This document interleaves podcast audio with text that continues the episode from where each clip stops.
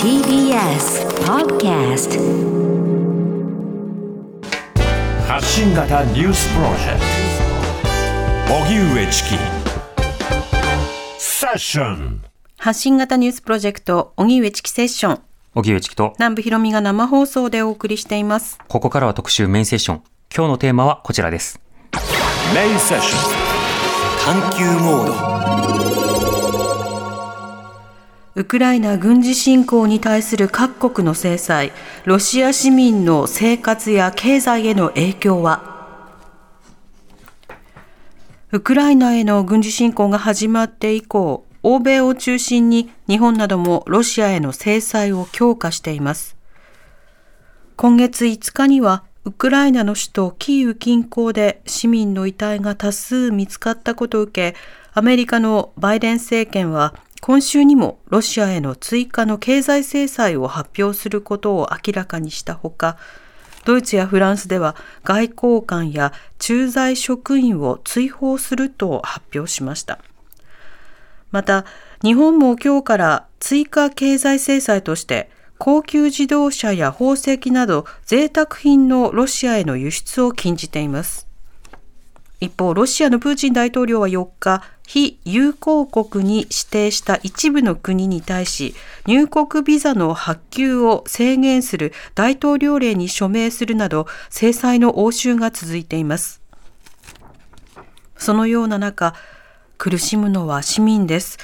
ロシア国内では制裁により物流の停滞や物価の高騰、外資系企業の撤退も相次いでおり、市民生活は厳しい状況となっています。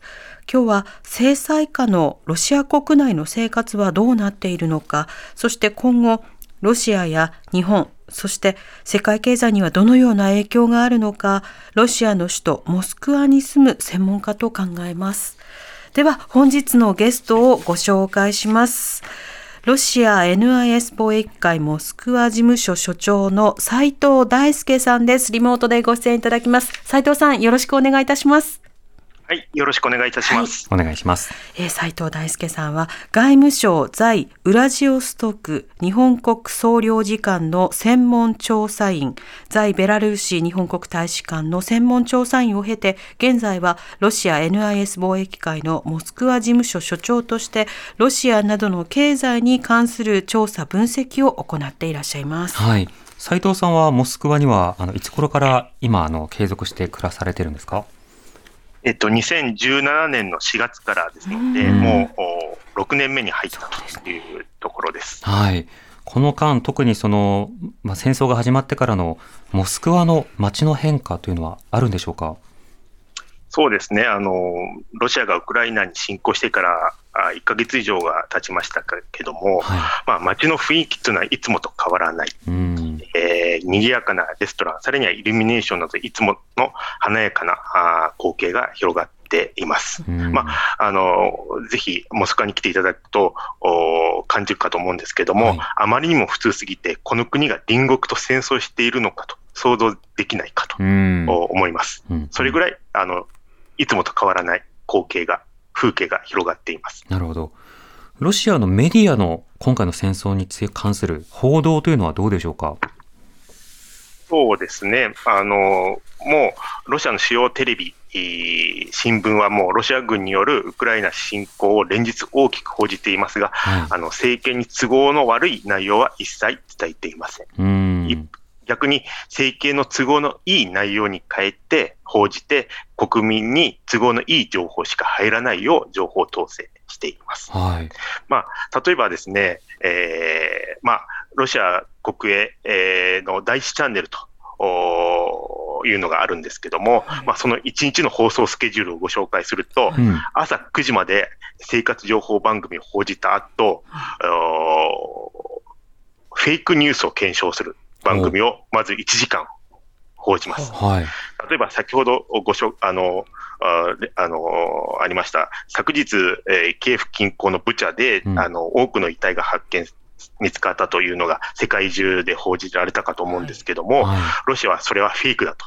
して、えー日本でも報じられた映像一つ一つをチェックして、うん。これが偽造であると、ここはフェイクであると、この遺体生きてるじゃないか、動いたじゃないかとか、はい。もう一つずつ専門家を交えて、えー先ほど、おこの番組が始まる数分前まで、えーえーそれを報じていました。うん。で、これがもうほとんど毎日です。うんちなみにあの、このそこでえフェイクですよって解説する専門家というのは何の専門家の方なんですか？うん、まあ、あの、映像の専門家だったり。あとは、あそういう専門家、研究者とか出てきたりとか、して、あの、お一つ一つ、このお映像がフェイクだというのをお伝えています。うん。で、実はこのフェイクの番組の終わった後はですね、はい。えっ、と、もう、毎時、定時に、毎時に、まあ、ニュースを挟むんですけども、ほぼ、うーん、夜10時か11時頃まで、と討論番組が続きます。討。論番組。ええまあ、これはもちろん、ウクライナ侵攻の正当性、ロシア軍の正当性を主張したり、欧米の主張を反論したりする、もう討論番組。ほう。まあ、討論番組といってもですね、えーロシア軍のウクライナ侵攻に反対するとかですね、うん欧米の主張が正しいとかっていう人は一切、出てこない。えーはい出てこません。あうん。えーまあ、それに、あと、司会者もですね、ウクライナ侵攻への賛成を示すですね、要は Z マークの T シャツを着て、はいあの、出演しているという形なので、もう、おまあ、一言で言うと、うん、国営メディアは総動員してですね、だんだんだんだんもうそういう、まあ、体制抑散的な雰囲気ができつつあるかなというような状況です。なるほど。このテレビのタイムスケジュールそのもの、その生活番組があって、何かニュースの特集があって、討論番組っていう、そういった構成そのものも変わったのか、もともとそういった構成ではあったのか、これはどうなんですか？いや、あの、侵攻前はもちろん、えー生活情報番組の後は健康番組があったり、はい。あとは、えっ、と、美容の番組があったり、あと、そういう、うん、なんですかね、あの、芸能人を招いたトーク番組があったり、はいはいまあ、日本と同じように、うんう。ん。いろんな番組が放送されているんだけれども、それがっていうことですよね。うん。はい。で、今、あの、斉藤さんとの通信が切れてしまいましたので、はいえー復旧の作業に入っていきたいと思います。はい。でもあの、今まで放送されていた番組がどう変わったのかっていう話を聞くと、失われたもの、健康とか様々な日常のトークの中、でも生活番組そのものは残っているけれども、その他の番組が失われてしまっているっていうことも含めて、いつものロシア、いつもの姿、いつものモスクワとはやっぱり若干違ったようなところというのも多々あるんだなというのは、テレビの中から見てうん。見えてきますよね。はい。で一方で今日のフェイクみたいな格好で一個一個反論をするという形式。でこれは当然ながらそのメディアのその中立性とか公正さというようなものというよりは、まあ、ロシア政府の方針というものをある種その追認するような格好のものということになってしまうわけですよね。でもあの、ウェブ上でもね、例えばあのロシアのその大使館などが各国のあの言葉ではい。あの、その件はフェイクであるとか、この件はフェイクであるというような、あーまあ、一種のそのプロパガンダムービーやプロパガンダの画像のようなものをこう貼っていくわけですよ。で、今回の、例えば、あの、400人以上の方々のまあご遺体が、あの、キエフ近郊で、はいブチャで。ハブチャで、その、発見されたというような件などに関しても、先ほど斉藤さんが触れていたように、うん例えばこの映像のこの瞬間見てくれと、この瞬間動いているように見えるじゃないか。つまりこれは演技なんだ。みたいな方で言うわけですね。あるいは、ある瞬間というものを切り取って、その前の、あの、その映像が撮られる前の、数日前の映像だと遺体が何もなかったのに急に遺体があったことになってるじゃないかというふうに言われている。でもそれをさらにこう検証してみると、その前の映像って一体いつの誰によるものなのかとか、ずーっとカメラを撮り続ければ、あの遺体が映映り続けるというわけではないにもかかわらず、その映像になかったからといって、これは作られたものだっていうのはおかしいといった、ある種検証もどきに対するさらなる検証というか、応答、プロパガンダ検証というのが行われ続けてますね。あ、斉藤さんとつながりました。すいませんあ申し訳ございませんあえあの、斉藤さんのせいではきっとないと思います。何かのせいだと思います。はい。では、あの、今、あの、メディアの情報、いろいろ隠しているとか、えーあるいはその、積極的に伝えているということですけど、あの、隠している方、つまり伝えない方というのはどんなところを伝えないんですか？まあ、あのーウウクライナはあくまでも、あの今回の軍事作戦は、ウクライナ東部で虐げられた住民を救う特別軍事作戦はい。というふうに言っています。うんなので、えーロシア国内にあるメディアがですね、戦争や侵攻などを表現と使った場合は、まあ、虚偽として見なされる可能性がありますので、うんロシアのメディアはですね、えーロシア国防省が発表した内容のみを伝えています。はいまマリオポリとかキエフ近郊で起きたことなどは、あの、フェイクとして、えー報じて、それはロシア軍がやったものではないと。うんあくまでもウクライナ軍がのおナチストとかと言われ、彼らはナチストと呼んでますけども、そういう人たちがやったものというふうに位置づけて報じています。うんまたあの、ロシアは民間人に対して一切手を下していないというようなことを今でも言い続けてますよね。そうですね。あくまでも、あの、おウクライナ東部虐げられた住民を救うための特別軍事作戦というふうに位置づけてますので、うんあくまでも、えー民間施設とか民間人を狙った攻撃はしていないと。おまあ、民間施設を攻撃するも、実はそこには軍事施設があったんだと。そういった証拠も見せて、だからこそ、あの、爆撃したんだとかいうふうに、えー主張しています。うんこれあの、ツイッターでもそのガッコさんの疑問で、そういう番組を見ると信じてしまうものなんでしょうかということをお書きになってますけれども、これはどうですか？まあ、あそればっかりを、ね、報じられてるとですね、やはり信じてしまうものですよね。うん。まあ、特にですねうん、あの、まあ、40歳以上といいますか、あー特に、えー老人、えー年取ったお年寄りの方などは、まあ、テレビが主要な情報源ですので、そういう人たちはもう、おテレビで伝えている情報が正しい。ということで、イコールプーチン大統領がやってる今の軍事作戦は正しいというふうに理解しています。うん。一方ですね、若者のか人はですね、はい。まあ、ネット規制とか、あの、こう、広まりつつもあるんですけども、ええ。やはり、あらゆる手段を駆使して海外からの情報を得てますから、まあ、あの、あープーチン政権が発表する情報も海外がする報道もそれなりに接していて、まあ、ウクライナの軍事作戦に対しては、まあ、距離を持ってたりとか、まあ、批判的な対応をしています。うん。ただ一方でその、例えば反プーチン的なスタンスをあの戦前から示していたメディアなども、こうしたようなところもブロッキングや解散させられたりしてるわけですか、今は。そうですね。あの、独立系メディアはもうほぼすべて、あの、閉鎖に追い込まられました。はいあの、モスクワの小玉とかですね、同志というう独立系メディアがあったんですけども、それも閉鎖に追い込まれましたし、うんえー昨年、ノーベル平和賞を受受賞したドミトリー・ムラトフ氏が編集長を務めるノーバヤ・ガゼータという新聞社も、あ先週ですね、先週の28日、えーウクライナでの軍事作戦が終了するまで、新聞の発行を停止すると発表しました。うんまあ、こういう発表するとは何が起きたかというと、要は当局からの圧力、いろんな警告、もうこれ以上やったら、次は閉鎖に追い込むぞとか、はいえー逮捕するぞとかという警告が発せられて、まあ、それを避けるために、えーまあ、独立系メディアの方々は皆やむを得ず閉鎖するという決断をしているという状況です。うんまたそうした例えば独立系メディア、ラジオなども含めたものだけではなくて、あの海外の様々な SNS など、そうしたものも遮断していると聞いています。どんなものが今どういった状況にあるんでしょうか？そうですね、この1ヶ月間で、あの、Facebook、Twitter、Instagram は、あの、ロシア国内でアクセスすることが遮断されました。はまた、あのーロシアは、えー3月4日にですね、刑法を改正して、あのーロシア軍の活動について意図的に誤った虚偽の情報を拡散した個人や団体に対して最大15年の禁錮刑を課せる、えー法改正をいたしましたい。。はい。まあ、それを受けてですね、えー例えば、えー動画共有アプリの TikTok、うんえーさらには動画配信大手の Netflix もロシアでの事業、まあ、配信事業を停止しています。なるほど。はい。逆にあの今ロ、今でもロシアで継続的にアクセスできる大手の SNS というのはどんなものがあるんですか？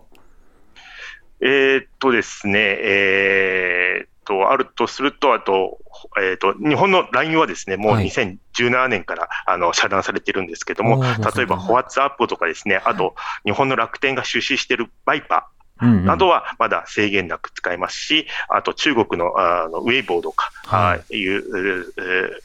SNS、さらにはロシアにもあのあ独自の SNS がありますから、ええそれは引き続き制限なくう見ることができます。うん、なるほど。そうした中で、そのいろいろな生活にも影響が出ているとなると、街の様子というのは、あの以前と変わらないようなモスクワの様子が見て取れるわけですけれども、でも生活のレベルでは、実は前と確かに違うというようなことが、ロシアの市民の方々にも出てるわけですよね。そうですね、まああの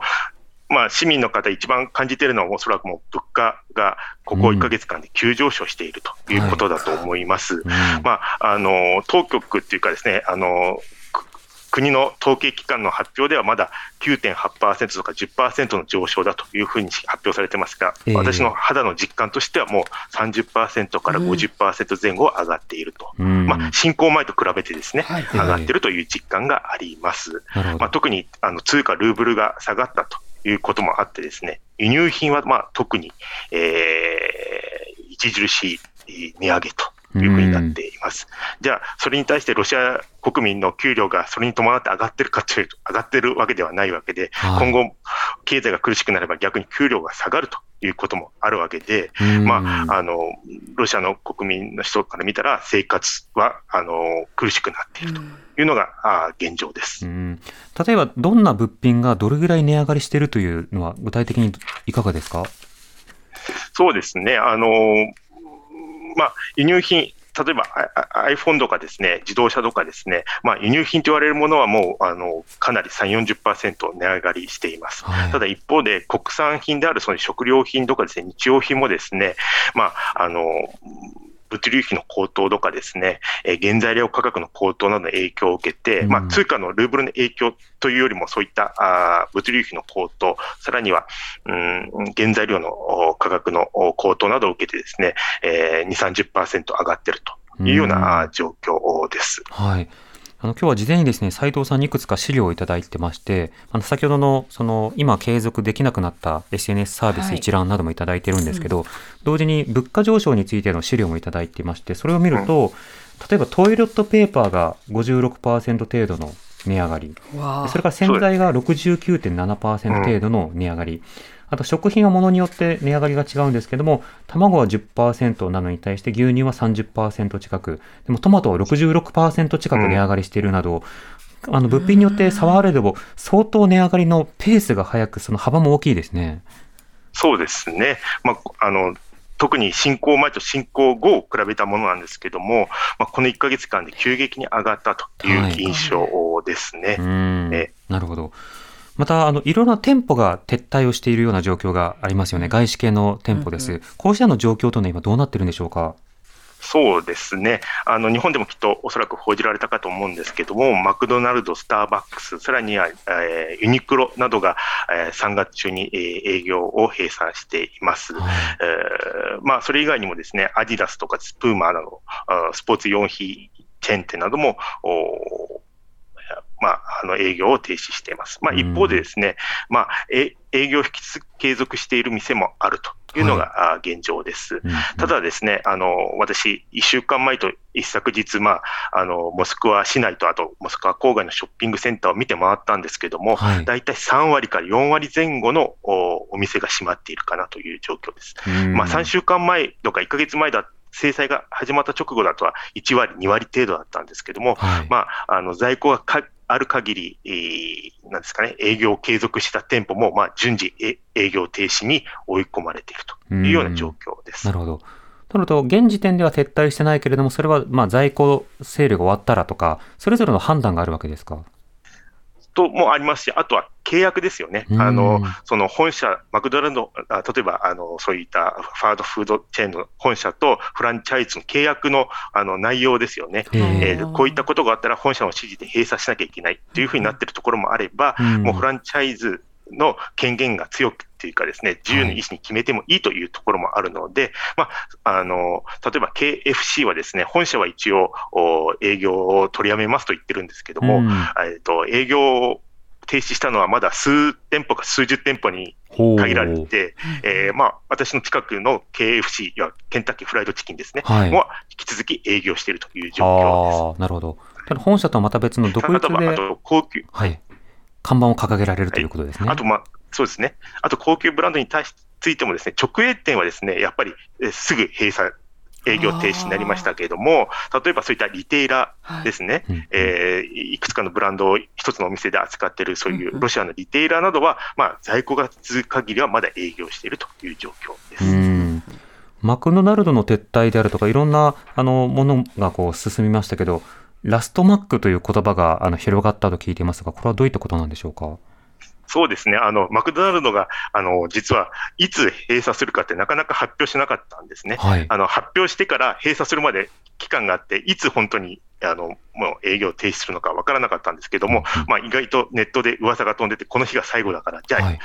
行こうかとか、ラストマック行こうかとかっていうのが、私もあの3月中旬ですね、あのマクドナルド最終的に閉閉閉鎖したのが3月14日頃だったんですけども、はいまあ、この前日とか前々日に、もう今日が最後だろうと思って、私もあのあまりマクドナルド行かないんですけども、うんうんあのその付近ではほとんど毎日お昼食べに行ってました。はあ。え、それはもう行列ができるような格好なんですか？そうですね、あの中心部のマクドナルドではあの行列があのできて、えーいましたね。まあ、あのその数百メートルのお行列ができるというほどではないんですけども、ええ。あの行列ができていましうたね。ん。一方で、その、自らその撤退した企業、あの、外資系の企業だけではなくて、そのインターネットサービスなどの提供をやめたようなところというのもありますよね。こうしたようなところというのは今どんなところがあるんですか？そうですね、あのーまあ、旅行、身近なところだと旅旅行のサイトであるブッキングコムとかですね、はい。えートリバーゴなどがですね、ロシアでの事業を停止していますし、うんえーあとは、えーオンラインサービスの Apple Pay とかですね、Google Pay などもですね、もうロシアでの利用がほぼできなくなっているとはいいう状況です。で、まあ、あの、うん今か、一言で言うと、ロシアから海外のオンラインショッピングで物を買うっていうのは基本的に、うん、できなくなっている。うんまあ、若干アリ、中国の AliExpress はできるかもしれませんけども、はいできたとしてもそこでおそらくは決済上の問題がおそらく発生してできないだろうというふうに思ってますので、あーまあ、ほぼ今できなくなっているかなという状況です。うん。他にもあの、いただいた資料ですと、アマゾンはサービス停止になってますし、まあ、ネットリそうですネットフリックスとかスポティファイとか、あの、例えばスチームとか、まあ、いろいろなそのゲームをする、ストリーミングと楽しむ、動画を楽しむ、あとペイパルも停止してるので買い物をするっていうのが難しい。じゃあ外に出るかっていうと、ポケモン GO もこれ遮断されてるので、まあ、お散歩ソフトみたいなものできないという、いろんなところでの影響というのは本当に出てるんですね。そうですね。あの、うんもう私は実はもうあの50手前なので、そういった、あのオンラインサイトを使って、えーえー買い物をするぐらいなんですけど、はいそんなオンラインのあのネットフリックスとかスポティファイとかしないんですけども、まあ、若い人はあのかなり積極的にそういうのを使って生活してますので、うんまあ、かなり影響は出ているかなという状況ですな。るほど。となると、こう、はい。ユーザーの反応、例えばロシアの SNS の中であるとか、街の声などで、いや、やっぱりこれは不便だよねとかっていう格好で、その政権に対して批判が向けられることはあるのか、それとも仕方がないという格好なのか、撤退する企業なんて、なんだろう、ふざけんなみたいな感じなのか、そのあたりはどうなんでしょうか？まあ仕方がないですね。ああのうちあのううちのロシア人スタッフ、比較的若い、えー女性スタッフがいるんですけども、はい。あー毎日、あこれが使えなくなった、あれが使えなくなった、このオンラインサービスが使えなくなったというのは、まあ、今はあんまり言ってませんけど、ここあの2週間前とか、あ侵攻始まった直後はよく言ってましたけども、はい。まあ、しょうがないわねというようなあの感じです。まあ、アマゾンのサイトとかっていうのは入れるので、こういった商品があるっていうのはチェックできるので、じゃあそういったものを、まあ、実販売のところ、店舗で買おうかなとかいうことははああしています。ただ、あの、うーん、その、オンラインショッピング側が、あの、おロシアでの販売を停止したのと、あとオンラインショッピング側はロシアと引き続き、えービジネスを行うつもりだけど、決済上の問題があって、はい。もうできなくなってるというのはいろいろあるので、まあ、日々あの変化しているというようなあ状況です。うん。例えば、アップルペイですと、ロシアで、えーまあ、1ヶ月間使っかかってですね、ようやくほとほぼ全面的に遮断されたという感じで、はい。あの制裁のあ初めの段階、初期の段階では、あの使えるところがあったり、使えないところがあったりという感じで、まあ、あの、なんです買い物でお金払うときに半分賭けで使ってみたら、あ、ダメだったと、うん。あ、できたと。いうような感じが、ここ1ヶ月間ぐらい続きましたけども、まあ、今現状ではもうほぼ全面的に、あの、アップルペイはロシア国内では使えなくなっています。あ通販サイト自体は残っているけれども、決済がペイパルを使ってたから、それでもう買い物ができなくなったっていうようなケースもあるんですね。あるわ、はい。うーん。そうしたような状況の中でも、これはまあ仕方がないというような話が、あの、人々にあるということでした。でも一方で、その物価がこれから上がってくると生活により影響が出てきます。また、通貨、このルーブルが下落してますけれども、その通貨に対する考え方や人々の行動というのはどうなんでしょうか？うん、そうですね。あの、通貨は一時期、えっ、と、1ドル70ルーブル台だったのが、あの、130ルーブルまで、えー下落しましたが、はい今あーは80ルーブル台まで、えー戻しています。うんえーまあ、その時はですね、あの、銀行の ATM に行列ができたり、えーさらには銀行の窓口に行列ができたりしたんですけども、はい今は、あの、通貨が、ルーブルが若干戻しているということもあって、えー一応、お平穏のの状況です。うんただ、もともとロシア人はですね、えーまあ、ソ連時代からもそうなんですけども、このソ連解体後の経済改革30年間で何回もルーブルが要は紙くずになるというのを経験しているわけですね。はい。なので、もともとルーブルで給与を貯めておかないっていうかですね、貯蓄しないと。まあ、あの、ルーブルが安定しているときはルーブルで貯蓄することもあるんですけど、ある程度リスク分散ということで、ドルとかユーロとかうん。外貨で持っているのが、まあ、普通なんですね。うん。なので、うん、まあ、影響はないわけではないと思うんですけども、ええ。あの、そこまであの自国の通貨を信じてないというところがあります。じゃあ、し品不足慣れとか、ルーブルの下落慣れとか、あと物品が少なくなった時に、こう、まあ、行列を作ってでもどこがいいのかっていうことを探るとか、そうしたこと自体は、多くのロシア市民が慣れているということなんでしょうか？そうですね。ええ。うんあの、これまで、んまあ、つ通貨が一気に下落するというのは、あの直近では2014年のウクライナ侵攻の時、さらには2009年のリーマンショック、さらには1998年の金融危機など、まあ、10年に一遍、さらには5年に一遍ぐらいこういった危機っていうのは常に来てて、通貨がガタッと下落したりとかですね、あの物価が上昇したりっていう場面に、えーロシアっていうのは常に、えー起きているので、うんまあ、そういった危機に慣れてるし、危機にどう対応したらいいのかっていうのは、まあ、日本人以上にそういうのは、あ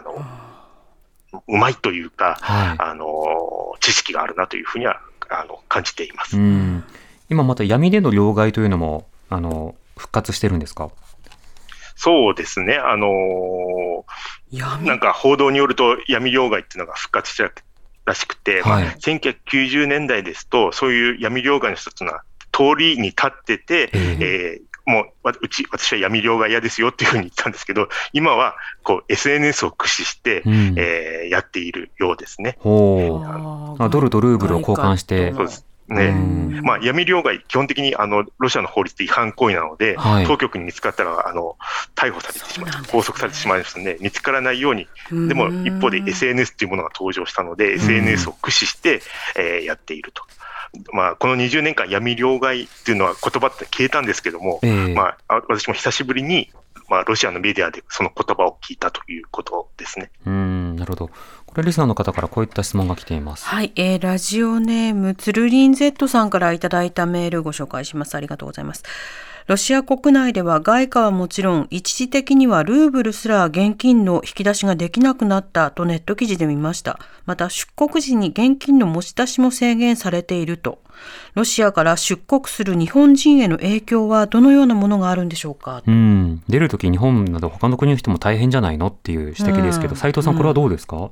そうですね。あの、外貨の送金は、あの、かかっています。はあ特に日本はですね、あの、欧米諸国と一緒にですね、制裁をロシアに課している立場です。はいえーロシア語、ロシア、あプーチン政権とかロシア人から言わせると非友好国はい。っていうふうに言われています。うん非友好国って実は48カ国あるんですけど、その中の一つはロ日本です。うん、で、非友好国のお国民、非友好国の企業に対してはですね、まあ事実上今のところ外貨の送金ができない状況になっています。ただ一方で、まあ、持ち出す、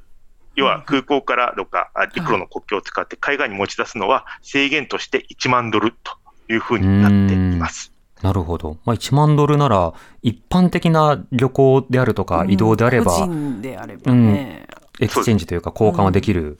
状態ですね。そうですねうんはい。なので、まあ、ここに駐在している方は、まあ、ルーブルで給料もらっている方などは特になんですけれども、はあまあここから離任するときにですね、うんまあ、ルーブルで持ち出さず、普通だったら外貨に両替して持ち出したい。ううんうん。んまあ、もしくは送金したいんですけども、まあ、1万ドル以下だったら手で持っていけるんですけども、ええ。まあ、1万ドル以上であればですね、あの送金したいんですけど、今それが送金できないというような、はあ。あのことでまあ、わわ私もいろいろなチャットに入ってるんですけど、はい。どう送金方法をなんか意見交換するチャットっていうのが今、うんうんうん。かなりモスクワの日本人の間であの意見交換戦わして、ここだったらできるよ、ここだったらできないようんというのが、あの情報共有、ね、そっかそっか。あの、そのロシアの国内で非友好国の国民という扱いだからこそ出てくる、うん、そうなんで外国からの市民への影響というのも大きくあるということですね。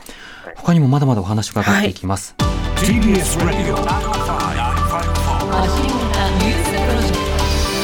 荻上チキ。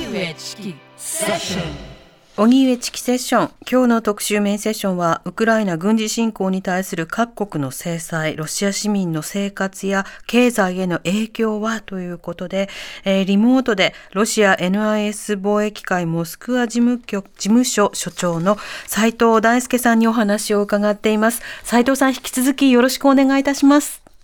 よろしくお願いします。お願いします。さて、あの、先ほど番組でも少し触れた、えー物価の情報とかもありましたけれども、ね他にも撤退した企業、撤退していない企業、あるいは中止された企業、あるいは遮断された企業、はい。まあ、そうしたような資料に関して、あの、斉藤さんのそのご好意で、あの、今回、つセッションのツイッターにですね、一覧表、ええ。あの、掲載を今しております。斉。藤さんのお作りになった資料ですよね、そうですね、お作りになられた資料で、3月28日時点なので、はい。えーその点を、まあ、ご留意いただいた上で、なるほど、今これだけの変化が、あの、モスクワ、そしてロシアに起こってるんだなということを、あの、ぜひぜひ見ていただければなと思います。では、あの、これだけ様々な変化をしているロシアの、まあ、国内ですけれども、しかし一方で、ロシア国内の様々な風景であるとか、国民の感覚そのものは、まあ、変わってないところが多いよという話ありました。斉藤さんでは、あの、様々な経済制裁など、この間行われましたね。その制裁の影響、特にどんな制裁の影響が大きかったのか、あるいはないのか、ここどうでしょうか？えっとですね、まあ、今回の、うん、制裁はあの日本でもあきっとこういう形容が出てると思うんですけど、やっぱ過去最強のあの制裁の内容です。はい。貿易制限、金融制限、えー個人制裁、どれも、まあ、あの今後、効果を上げていく、もう効果を上げてるやつもありますけども、今後、効果を上げていくと思います。はい。で、私が強調したいのはですね、ここまで制裁の規模がですね、大きくなって複雑化していくとですね、企業企業から見るとですね、あらゆるところにですね、広大な地雷原が埋まっている状況なんですね。うーん。というので、ロシアはビジネスをやるリスクっていうのは、まあ、尋常なく跳ね上がっているとはい。いうところにあります。うんうん。あの、ロシアにビジネスを続けるのであれば、この地雷原を踏まないことが重要になってきます。はい。もし踏んでしまうとですね、要は、お欧米、アメリカどっか EU から目つけられて、その市場から撤退しなきゃならなくなってしまいます。なので、ロシアはビジネスを行うには慎重の意味にさらに慎重、さらにまた慎重をしなきゃいけない。はい。そうなると、日本の企業の中、さらには欧米の企業の中には、ここまでリスクを冒してまでロシアをビジネスを継続する必要があるのか、うんうん時間とリスク、時間とあれを費用をかけてまで継続する必要があるのかというふうに、あの再考するところも出てくるはずです。うんなので、まあ、おそらく今後はですね、あの、ロシアから撤退するという企業が、まあ、増えていくというふうに思います。なるほど。まあ、あと、それとですね、ちょっと長くなって申し訳ないんですけど、いえいえ。今回、制裁以上にですね、効果を上げているのが、レピテーションリスクです。うんん要は、企業などの評判が悪化するリスクのことです。評判とか名誉のリスクっていう意味合いですよね。うんはい。レピテーションリスク。えー否定的な広がるとですね、企業の信用、ブランドが一気に、こうんう、短期間のうちに低下する世の中です。うーん。で、世界ではこのロシアの横暴な振る舞いにですね、強い反発が起きています。はい。で、えーそ仮にですね、ウクライナ情勢が早期に終結して、西側の制裁が解除されても、ロシアのビジネスを再開する環境にはないというふうに私は見ています。はとなるとですね、ロシアの企業、でロシアの企業、外資系の企業からするとですね、ロシアにとどまってし、ととどまるのもリスクだし、ロシアから撤退するにしても、あの、ロシアの、ロシアというファクターがですね、企業価値を低下する、を招くというリスクに、あの、直面しているという状況になりますい。。なるほど。で、まあ、この1週間、2週間、まあ、直近で何が起きてるかというとですね、生産や販売を停止を決めた、これ一時停止を決めた企業なんですけども、はい。そうした企業の中から、もうロシア市場から完全に撤退します。ロシアでの資産をを売却しますと表明するところが、まあ、まだ日本企業はあ1社か2社程度ですけども、はい欧米き、まあ、欧米っていうか、おヨーロッパの企業を中心に出始めているという状況です。うんうんなので、あの制裁以上にこのレピュテーションリスクはい。